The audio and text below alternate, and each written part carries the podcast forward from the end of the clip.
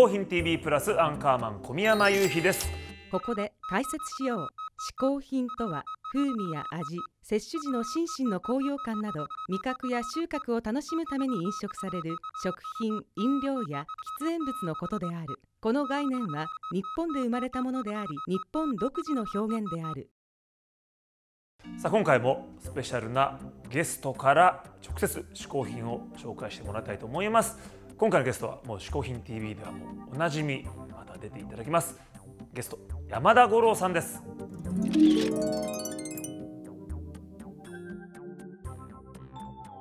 それでは山田五郎さんに一つ目の嗜好品を紹介してもらいましょう。はい今回ご紹介いたします嗜好品はですねモンブランのピックスというシャープペンシルですね。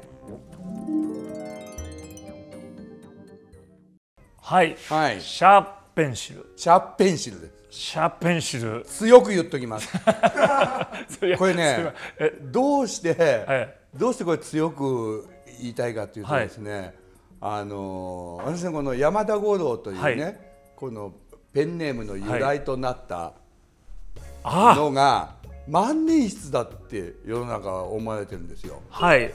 でもうあまりにも万年筆の取材が来るんで 俺でどうしてだと思ったら、えウィキペディアに書いてあったの。だから、は俺ラジオにウィキペディアの人が来た時にええ。頼んでえ直してもらったんですよ。ちゃんと。モンブランのピックス75というシャープペンシルって直してもらったの。あそういや万年筆というイメージもありますけどそのいわゆる山田五郎さんとはい名前が入っってたっていうやつね。元になっていたうんシャープペンウィキペディア直してもらったにもかかわらず、まだ来るんだよ。て いやいやいやでも万年筆のイメージもあるじゃないですか。いや万年筆も好きだけど、ね好きだけどいい,、い。いんだけど、その話はシャープペンシルなんだよ。はそれはこのピックスというね、はい。あのシャープペンシルがた多分1960年代ぐらいまでしか作られてなくて、はい。その後なくなってたわけですよ。いはいはい。で今みたいにこうなんかヤフーオークションとかない時代にはね、え神田の近辺堂さんとか行かなきゃうん。売ってなくて、結構なお値段したわけですよ。はいはい。それが落ちてたから欲しかったわけですよ。あそうか。そこがつながらないと。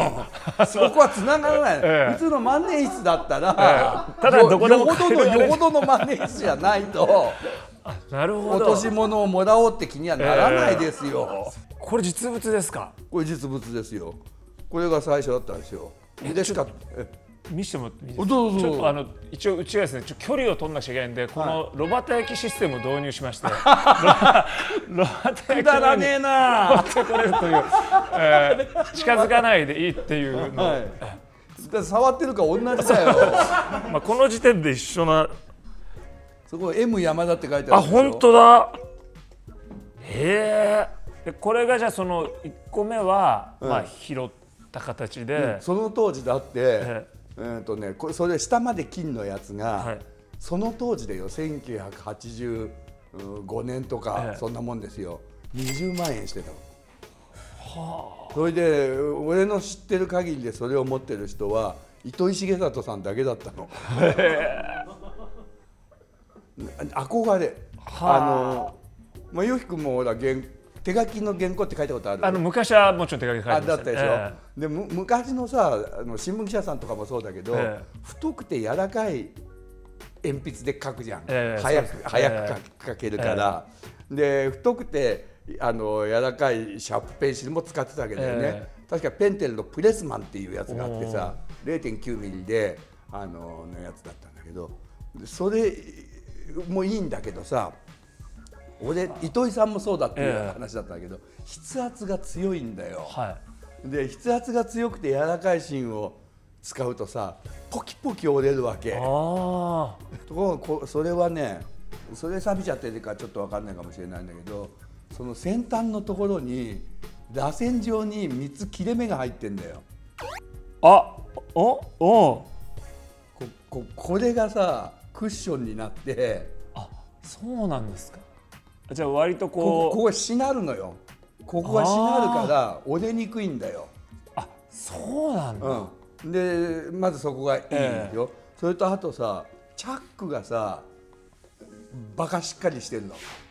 でこのまた柔らかい芯のはいはい。太い芯の問題点っていうのは、やら芯が柔らかいからさチャックの中でさ回っちゃうんだよ。でこう、はいはい。一回こう先端が斜めになるとさそこその平面に行くようにこうくるくる、ええ。くるくる回ってくる。くる芯が回っちゃう。芯芯だけが回っちゃう。それがないっていうんではあ。それでまあ名品だっていうことで憧れの存在だったんですよ。その後なんかほらネットオークションっていうものができたじゃないですか、はそしたらあの特に初期の頃は、ただの古いシャープペンシル扱いでもあうただ同然で出てたんですよ。ーえいき いきなりですか？いきなりただ同然で、うん。まあ初期ね。価値がわからない人たちが、うん、もういらないいらないただのいらないシャープペンシル。っていう、もうシャープペンもそうだ。この時代になってるし、ええネットのオークションの頃はね使わないじゃないですか。はで、えー大量に出たんですよ。でその頃に大量に買って。そうしたらいやその近辺堂さんとかでさ昔見たさそこは上上まが金だのさ、ええ。下があのまで金だのさどころじゃなくてよ、えものすごい種類があるってことが分かりの、えだからそれは0.92ミリなのね、えはい。だけど1.18があるっていうことが それはやっぱその時代ネットとか出てくるまではちょっと分からなかったんいや知らなかったんだよ。俺0.92しか知らなかったんだよ、1.18があるっていうことも分かり、ええ。それでもう上の大あの方のやつになるともう手が出ない値段にそれはそれでまたなってるってことが分かってでやめたの。でじゃあまあじゃあもう集めるちょっと諦めるとか諦めるもうこれは無理だと。無理だと。無理だと。えだけどその数だけ一応ねこれまあいろいろああって残ったやつらなんだけど。これでもそれでもやっぱものによって違うんですか？同じモンブランでも。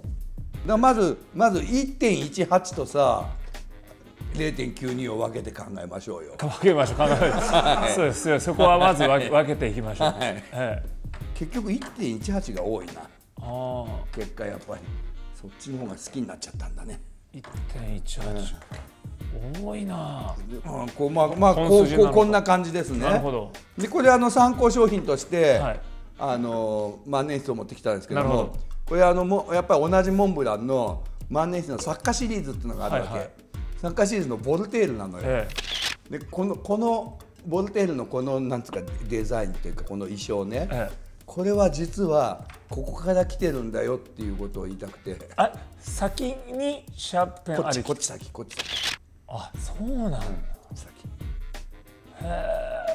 これこれはもうセットじゃないんですよ。これが昔あったのをこのボルテールっていうのを作る時にこの衣装を持ってきたんですよ。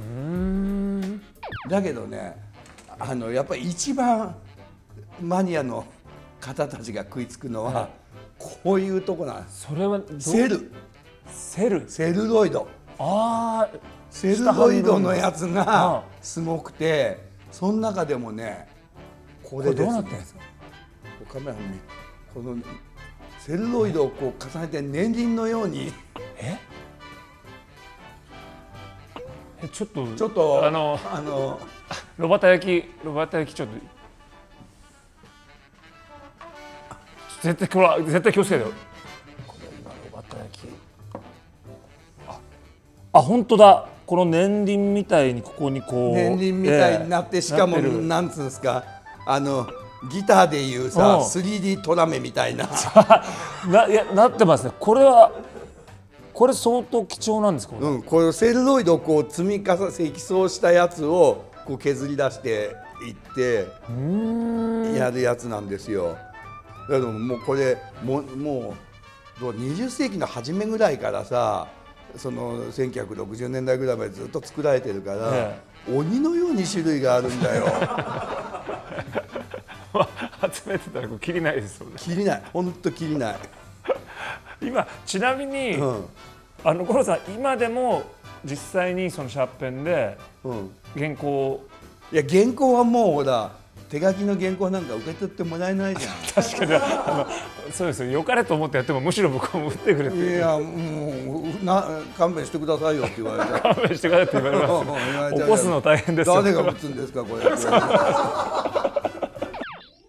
というわけで一つ目の商品はですねモンブランのピックスのシャープペンシル。